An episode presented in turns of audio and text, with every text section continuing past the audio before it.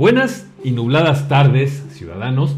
Hoy martes 22 de mayo de 2023, yo soy Rafa Acevedo y esto es Contrapropuesta por Reencuentro, el podcast donde platicamos de lo más relevante de lo que pasa de la vida política de México de martes a martes, pero no desde una vista neutral, porque las noticias no pueden ser neutrales, pero sí pueden ser analizadas desde el, desde el punto de vista más importante, el punto de vista ciudadano. Bienvenidos a Opinar, bienvenidos a Contrapropuesta. Este podcast existe gracias a Reencuentro porque hashtag tenemos que hablar.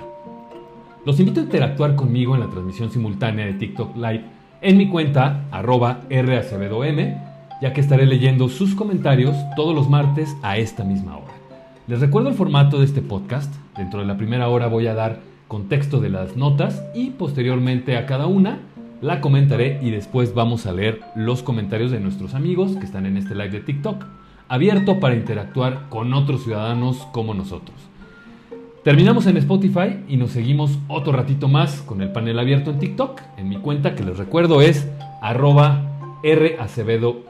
Así es que vámonos con la información, porque esta semana estuvo sumamente intensa, esta semana hubo mucho de qué hablar y pues la primera, que no es tan lejana, pero que sí es muy importante, es que Perú declara a, eh, más bien el Congreso de Perú presenta una moción para declarar eh, non grata, una persona non grata, a el presidente López Obrador. Y resulta que el domingo 21 de mayo, la Comisión de Relaciones Exteriores del Congreso de Perú eh, debatió una moción para eh, señalar como inaceptables las declaraciones del presidente Andrés Manuel López Obrador sobre el, gobierno de, la presidente Dina Baluarte. Eh, recordemos esta situación, esta presidenta es, eh, está ahora en el poder porque pues, Pedro Castillo dio, quiso dar un autogolpe de Estado, quiso disolver el Congreso y bueno, pues evidentemente se encuentra en esta situación. La semana pasada, el presidente López Obrador calificó a Boluarte como una usurpadora. No estaba en la mesa esta declaratoria de persona non grata, sin embargo la, legisladora, una legisladora llamada Patricia Chirinos del Congreso de Perú, presenta una moción para ver si era chicle y pegaba, y pegó.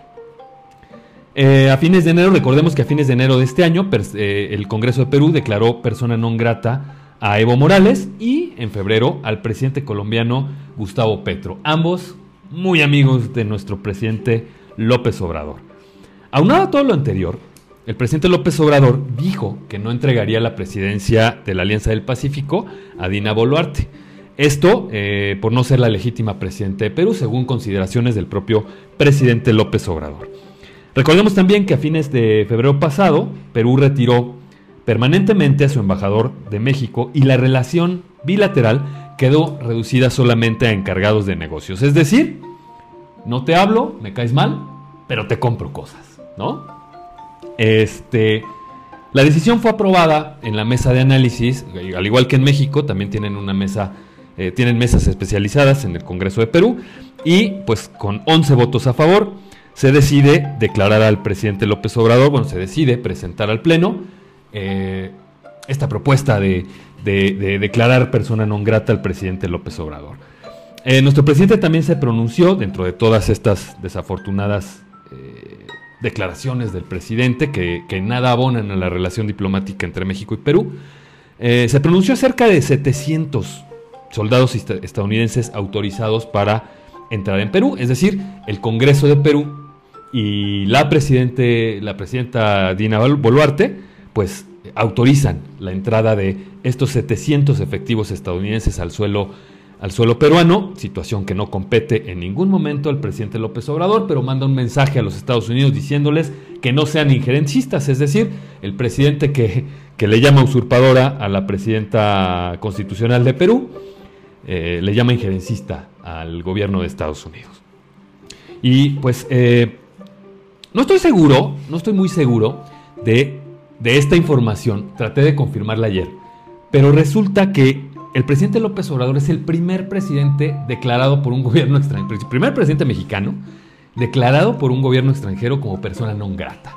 ¿no? Hemos visto que las relaciones eh, diplomáticas entre varios países, en el caso de Vicente Fox con, con Fidel Castro, pues se complicaron las relaciones diplomáticas a partir de este come si te vas, pero eh, pues bueno, hoy resulta que el presidente López Obrador es quizás, y esto a reserva de que confirmemos la información, el primer presidente en ser declarada, eh, declarado no, persona no grata por un gobierno extranjero.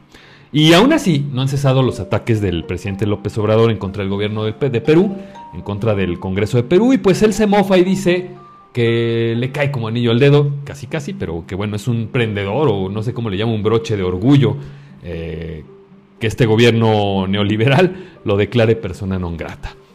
Eh, esta misma actitud injerecista, ya lo dije, eh, es lo mismo que declara el presidente López Obrador hacia Estados Unidos con sus discursos.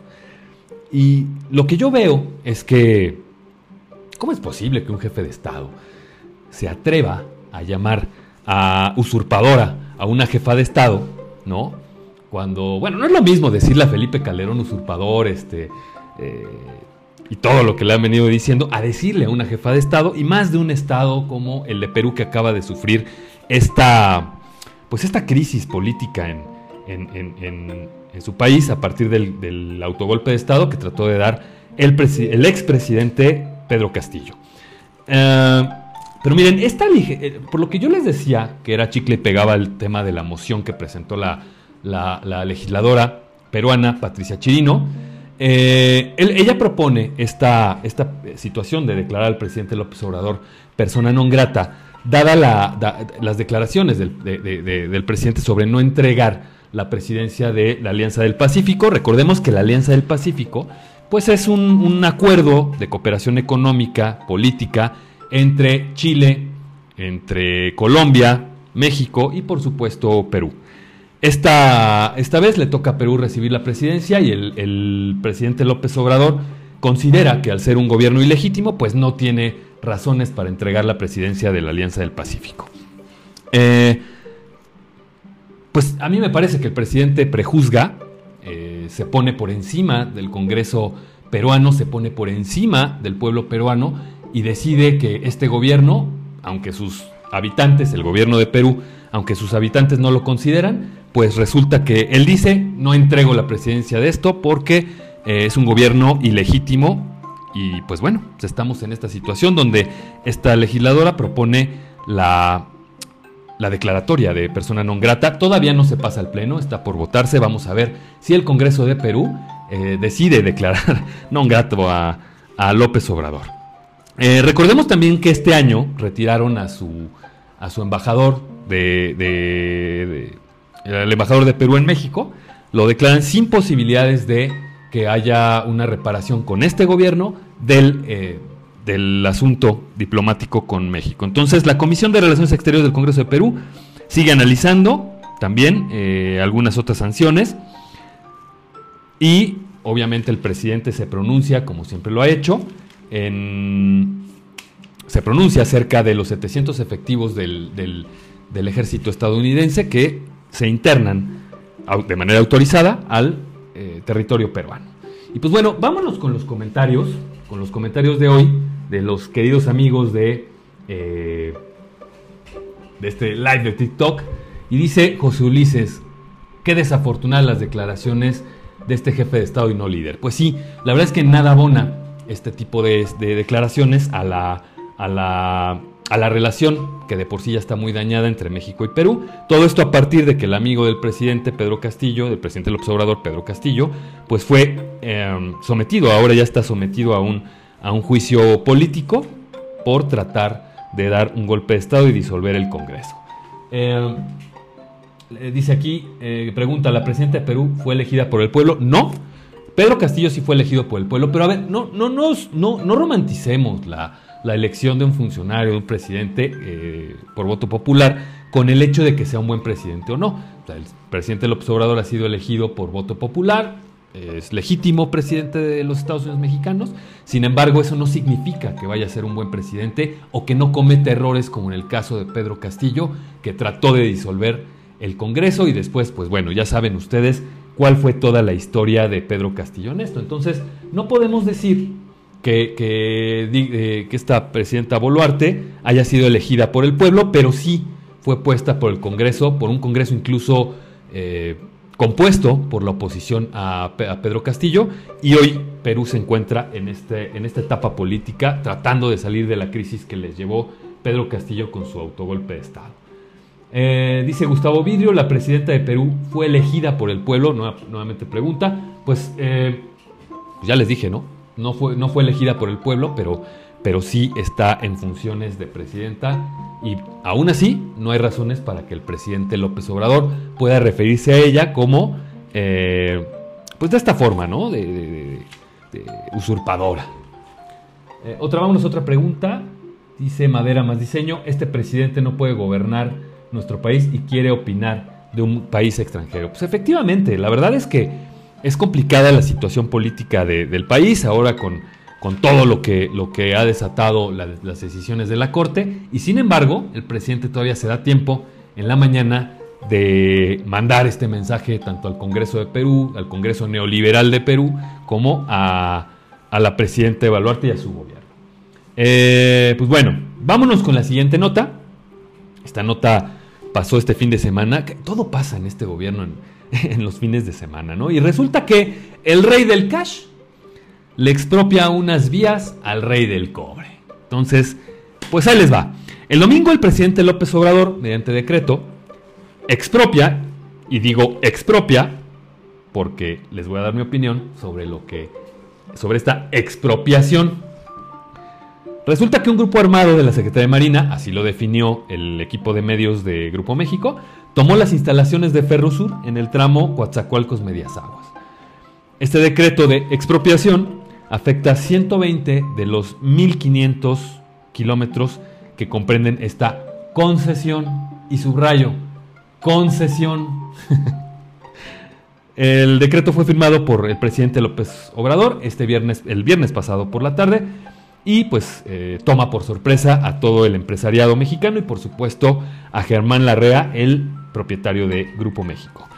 Este decreto lo emite al día siguiente, casualmente, de otro donde declara sus obras más emblemáticas como un asunto de seguridad nacional y de interés público. Este decreto ordena la ocupación inmediata y temporal de este tramo por causa de utilidad pública para ser transferidas a una empresa, nuevamente una empresa militar, llamada Ferrocarril del Istmo de Tehuantepec. Eh, esta expropiación se da en vísperas de la compra de Citigroup. Esto es lo más grave. La verdad es que esto, esto es un tema complicado. Ahorita, les, vamos a desarrollar más la nota para que sepan de qué hablo. Esta expropiación se da en vísperas de la compra de Citigroup por parte de Grupo México por 7 mil millones de dólares, la cual ya se encontraba casi en la etapa final. Ya había platicado Germán Larrea dos veces la semana pasada con el presidente López Obrador, aparentemente después de toda esta ola de dimes y diretes que, que, han tenido a lo largo del gobierno del presidente López Obrador, pues se, parecía que ya había luz al final del túnel para la compra de Citigroup. Se complica con este movimiento político que hace el presidente López Obrador.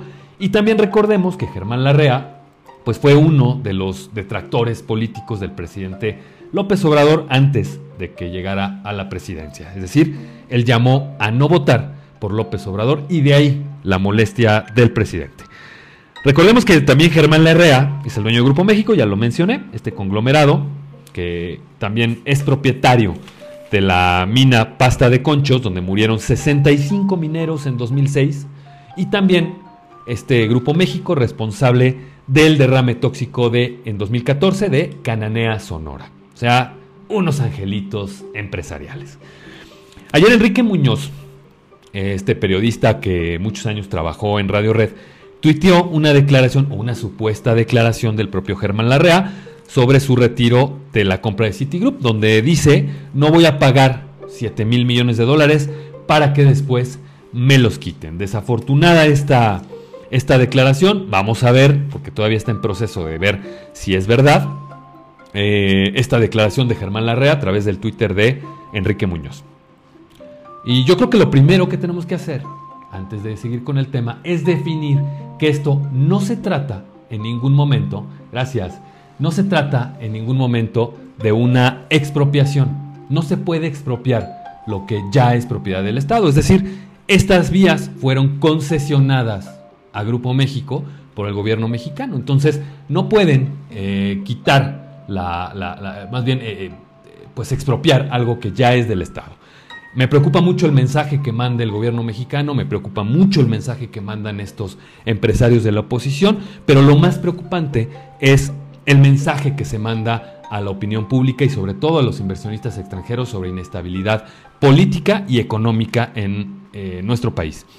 Eh, esto es equiparable a que dijeran, es que vamos a expropiar Televisa, no se expropia Televisa, Televisa es Televisa porque tiene una concesión eh, del espectro radiológico por parte del gobierno mexicano, es propiedad de los mexicanos, y bueno, esta, esta concesión puede ser revocada de conformidad con las leyes y no se trata de una expropiación para que no vayan a otros foros a decir que, de eso se trata. Lo que me llama la atención, ya lo mencioné, pues es el tema de, de que se tome esto como un mensaje es un mensaje que manda el presidente López Obrador. Si no lo dijo él, por lo menos lo deja pasar y pues evidentemente no nos beneficia nada para futuras inversiones, por lo menos a mediano plazo. El timing, el timing que tiene el presidente, pues ya lo vieron. Un día eh, viene la corte y le, le, declara inconstitucional uno de los, de los decretos que emite sobre el tema de seguridad nacional en algunas obras. Al día siguiente declara más obras eh, como, como parte de, de una como, como, como, como un tema de seguridad nacional y de interés público y posteriormente pues expropia, y digo entre comillas, repito, expropia estas, estos 120 eh, kilómetros del tramo. El problema también es la forma. El problema es también cómo el presidente manda un equipo armado de la Marina para este asunto. Eh, yo creo que también tenemos que tomar en cuenta, y esto una vez más hacemos el, análisis, 65 cuerpos en pastas de conchos. Y recordemos que durante, eh, durante su campaña el presidente López Obrador prometió sacar a como diera lugar estos, eh, pues estos cuerpos, ¿no? Estos cuerpos este, de la mina pasta de conchos que a la fecha pues no han podido sacar. Eh, vámonos con, con lo demás. Aquí, como todo lo que hace este gobierno, pues ya les dije, este. Denme un segundito. Eh, denme un segundito. tuve aquí un problema técnico. Ya, perdón. Eh, como todo lo que hace este gobierno, pues eh, sorpresiva la manera de madrugar con, este, con esta revocación de concesión. Ya le voy a llamar revocación de concesión. no se podía ir del gobierno, por supuesto, el presidente López Obrador, sin expropiar algo, lo que fuera, pero algo. Otros presidentes también han expropiado. Es que es aquí donde yo me enfoco en el mensaje. Otros presidentes también han expropiado eh, otras, otras cosas. El, punto es que no han hecho alarde de esto porque puede influir en la estabilidad económica o en la estabilidad de las inversiones del país. La palabra expropiación es un término muy grave que recordemos también que cuando fue jefe de gobierno López Obrador expropió el paraje El Encino por el cual eh, pues hubo ahí un desacato de parte del juzgado federal y pues lo llevaron a un juicio de desafuero en el, en el Congreso de la Unión. Recordemos que fue desaforado.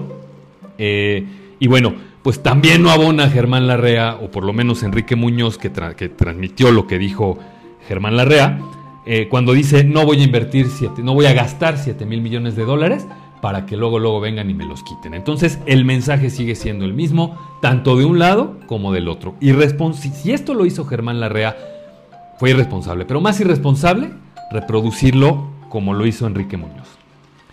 Eh, y bueno, pues también hay que tomar en cuenta que este tuit no ha sido confirmado. Las declaraciones de, Germán Larrea a través de este tuit con Enrique Muñoz pues no han sido confirmadas. Eh, por supuesto que este mensaje, hoy la Bolsa Mexicana de Valores cerró a la baja debido a esta cuestión. Eh, y evidentemente no debe ser fácil. Lo de la compra de Citigroup por parte de Germán Larrea todavía está en veremos, no se ha retirado nada. Eh, creo que también eh, pues es de observar que, no se puede tirar una compra tan grande a la basura y no se puede acabar de la noche a la mañana. El dólar, eh, bueno, les, les decía, el dólar hoy cierra a la alza, yo siempre se los he venido diciendo, el dólar está sostenido por palillos y que esto pase y que le pegue al dólar, pues evidentemente es una cuestión que también hay que observar porque, como ya les dije, el dólar está sostenido por palillos. Y basta con que nos esperemos al cambio de gobierno y vamos a ver qué pasa con, con la moneda estadounidense. El presidente dijo por la mañana que se puede eh, establecer una asociación pública y privada para la compra, es decir, el presidente ya se está poniendo ahí para también comprar eh, Citigroup eh, en asociación seguramente con algún amigo del presidente y pues que por fin podamos tener un banco privado mexicano. El banco mexicano que tenemos hoy del gobierno pues es, bueno, del gobierno es Banjército y bueno, pues vamos a esperar a ver ¿Qué hace esta vez el presidente López Obrador? 7 mil millones de dólares no es poco. Creo que tendrían que incluso mejorar la oferta de Germán Larrea. Y creo que tampoco estamos para gastarnos ni la mitad de eso en una compra de un banco que no necesitamos. Vámonos con los comentarios de esta nota. Eh, dice Carlos, Larrea quiere exención de impuestos como chantaje AMLO. No, fíjense que no. ¿Saben ustedes la pérdida en impuestos que implica el hecho de que Germán Larrea no compre Citigroup? Es decir, por la compra de Citigroup, Germán Larrea también tendría que pagar impuestos, Citigroup tenía que pagar impuestos y esto obviamente es una recaudación que puede irse a la basura, es un dinero que no va a entrar a la federación por esta cuestión de la supuesta expropiación que hace el presidente López Obrador. Eh, pero se está jugando, juzgando a Grupo México, se está castigando, solo se demostró que se puede. Pues yo creo que se está demostrando que se puede y ese es el mensaje. Ese es el mensaje. Ya que después Grupo México interponga todo lo, lo legal que deba interponer para frenar esta expropiación o incluso si se trata de una revocación de concesión, se puede hacer. Más allá de esto, creo que el mensaje que manda el gobierno y que deja el gobierno mandar a la oposición es gravísimo. Es Aquí mis chicharrones truenan, aquí mando yo y miren nada más las expropiaciones. Y por otro lado, pues la, la, oposición o los medios de oposición, pues diciendo que sí se trata de una expropiación y que qué nos va a pasar y no sé qué tanto. Y considero que también eso está mal. No, no podemos dar noticias que desestabilicen las inversiones en México y ambos lados lo están haciendo. Uno lo aprovecha, otro lo hace y se desgarra las vestiduras diciendo es una expropiación y no es una expropiación, es una cancelación, es una ocupación temporal, tal cual lo dice el decreto. Vamos a ver si es cierto. Yo no estoy defendiendo a nadie. Vamos a ver si es cierto. ¿No? Siguiente comentario. Construdatos. Pues tiene razón el señor si se quiere echar para atrás en la compra. Pues más allá de la razón, o sea, son, para empezar son 7 mil millones de dólares.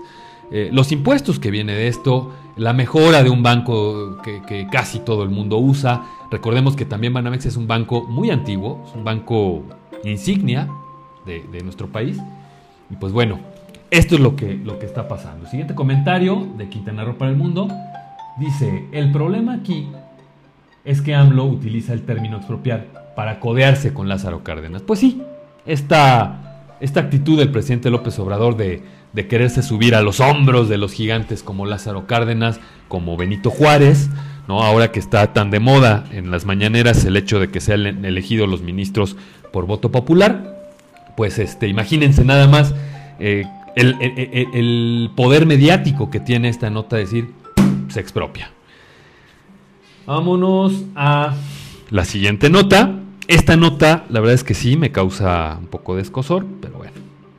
Cuitlagua García, gobernador de Veracruz, encabeza una violenta eh, protesta contra los ministros de la Corte.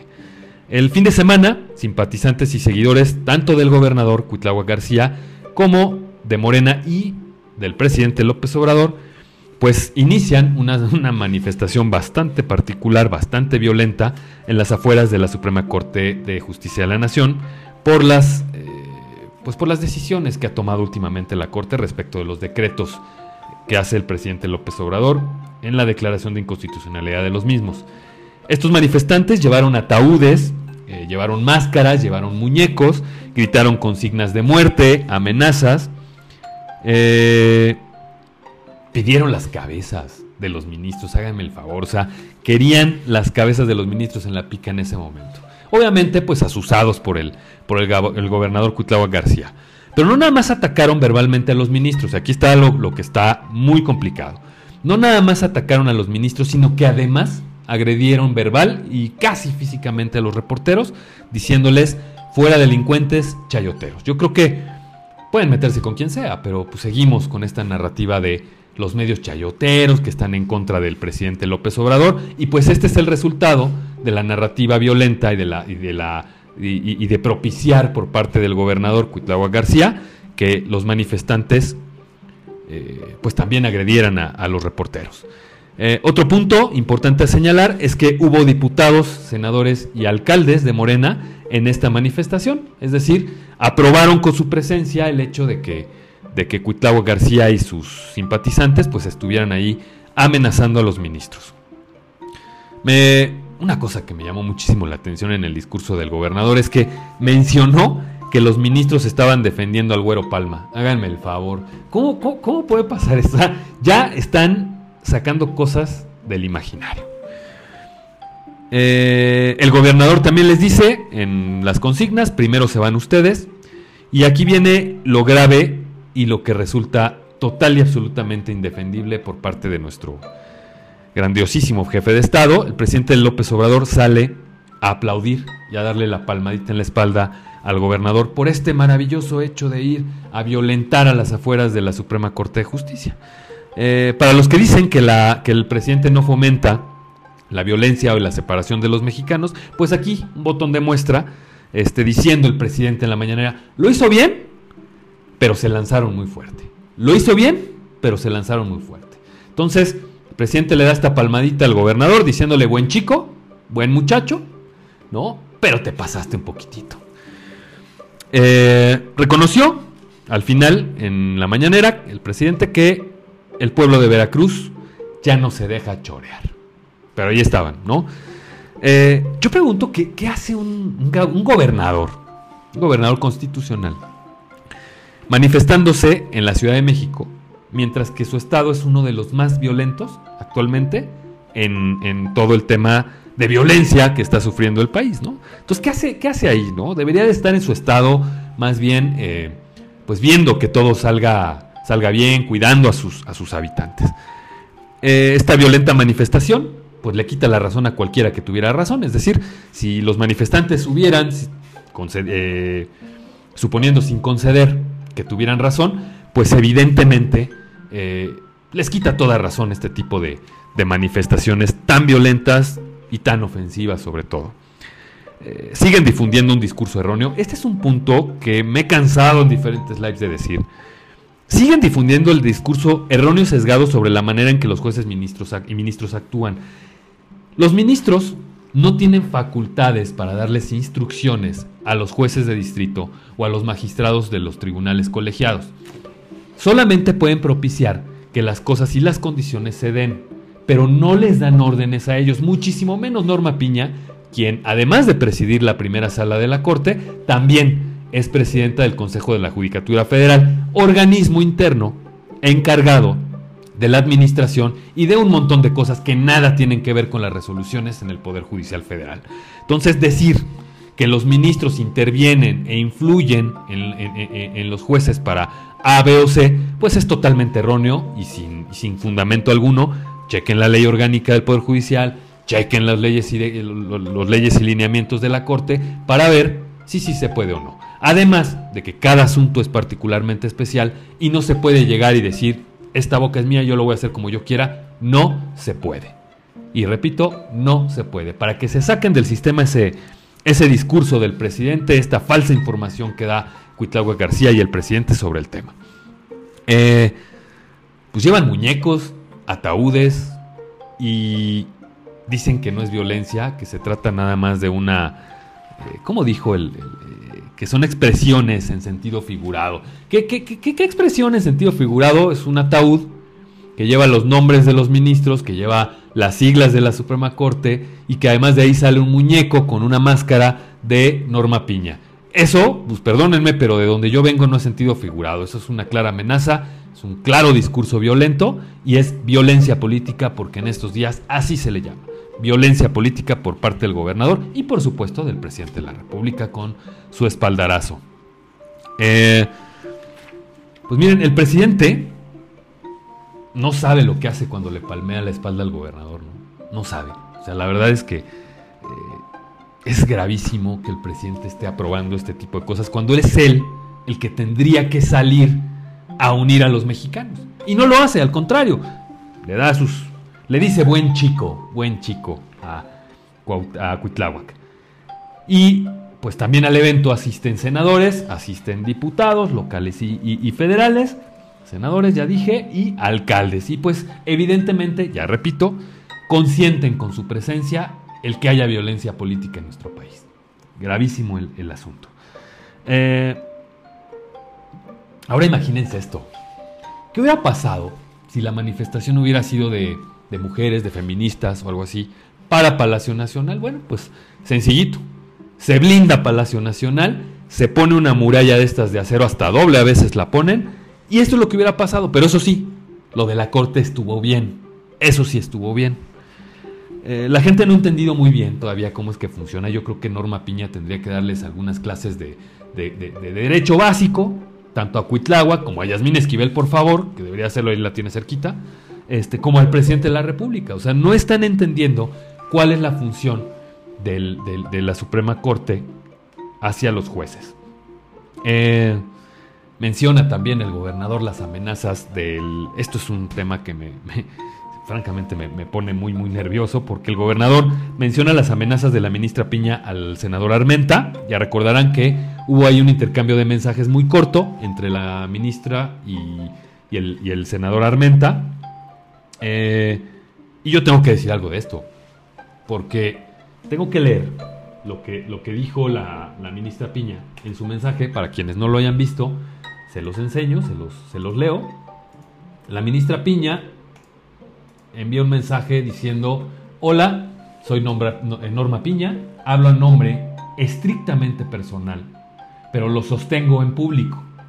¿Usted puede ver a los ojos a sus hijos o hijas después de lo que dice? Y entonces contesta Armenta, sí Norma, dígame. La ministra Piña dice, lo que le escribí, si usted lo puede hacer.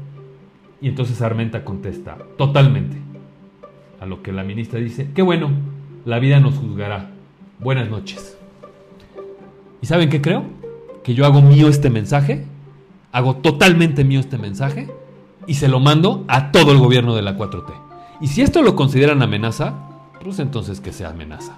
Pero a final de cuentas, yo no veo ni tantita amenaza en este mensaje y sí veo a todo un gobierno desgarrándose las vestiduras, como las nenas que son, ¿no?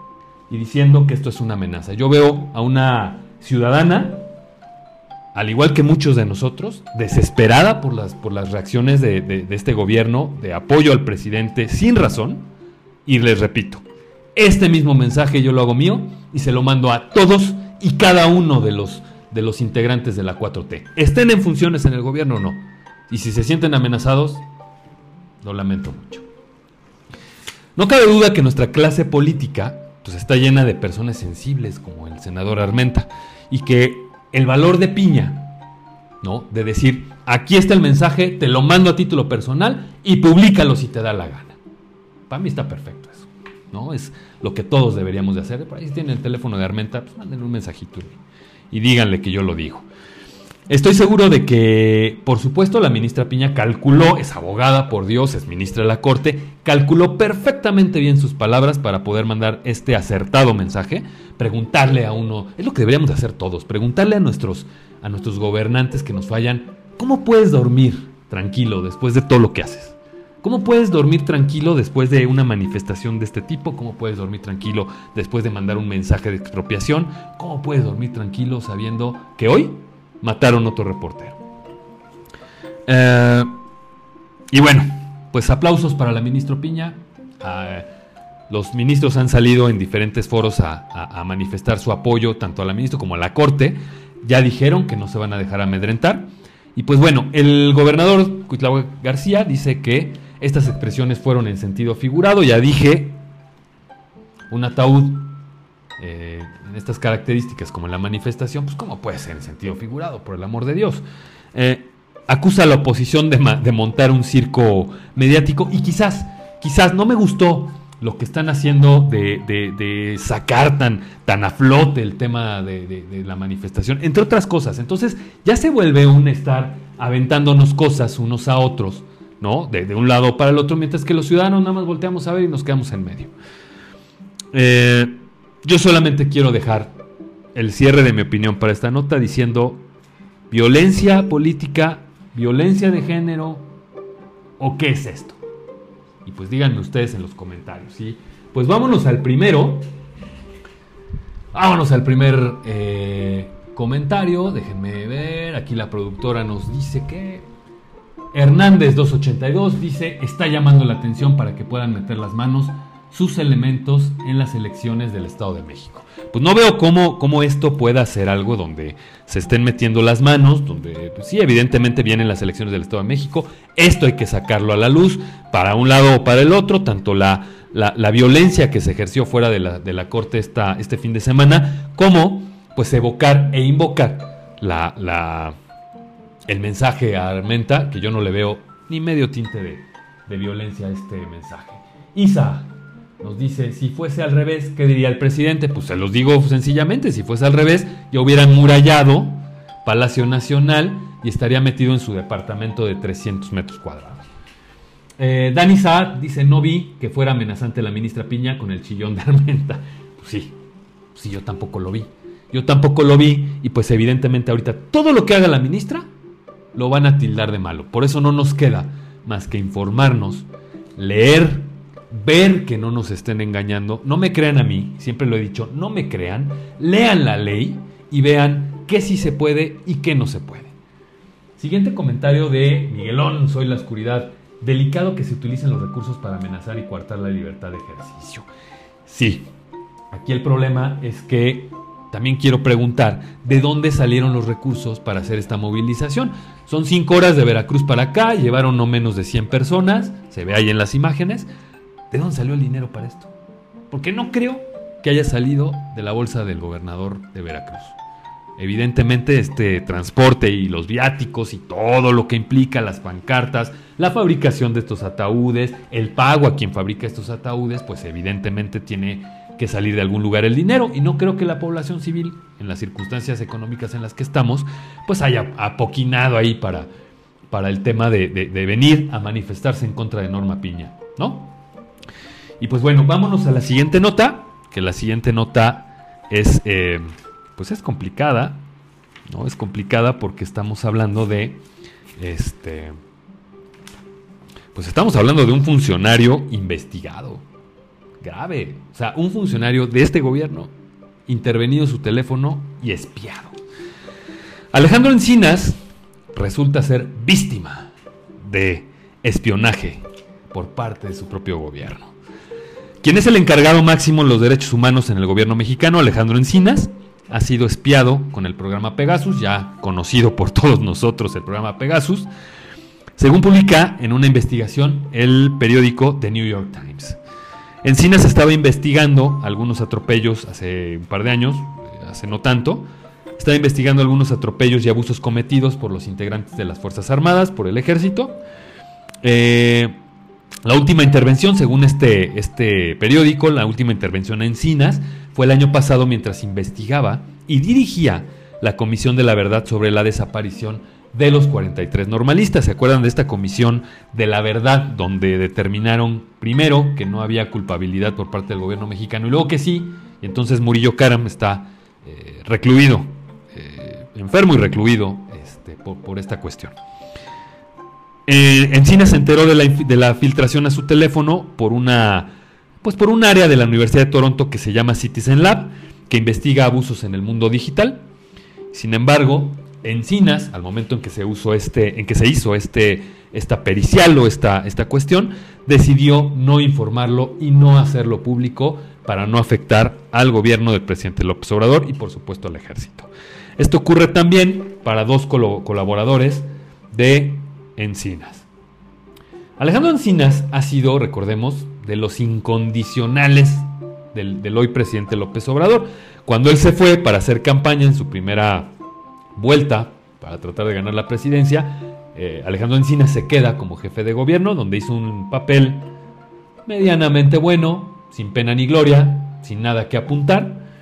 Eh, y bueno, pues ahora este personaje está eh, pues está siendo espiado o fue espiado por parte del gobierno mexicano. Y este fuego, aquí lo que es preocupante es que este fuego no viene del gobierno como tal, sino de quien controla Pegasus, que en este caso es el gobierno, es el ejército mexicano.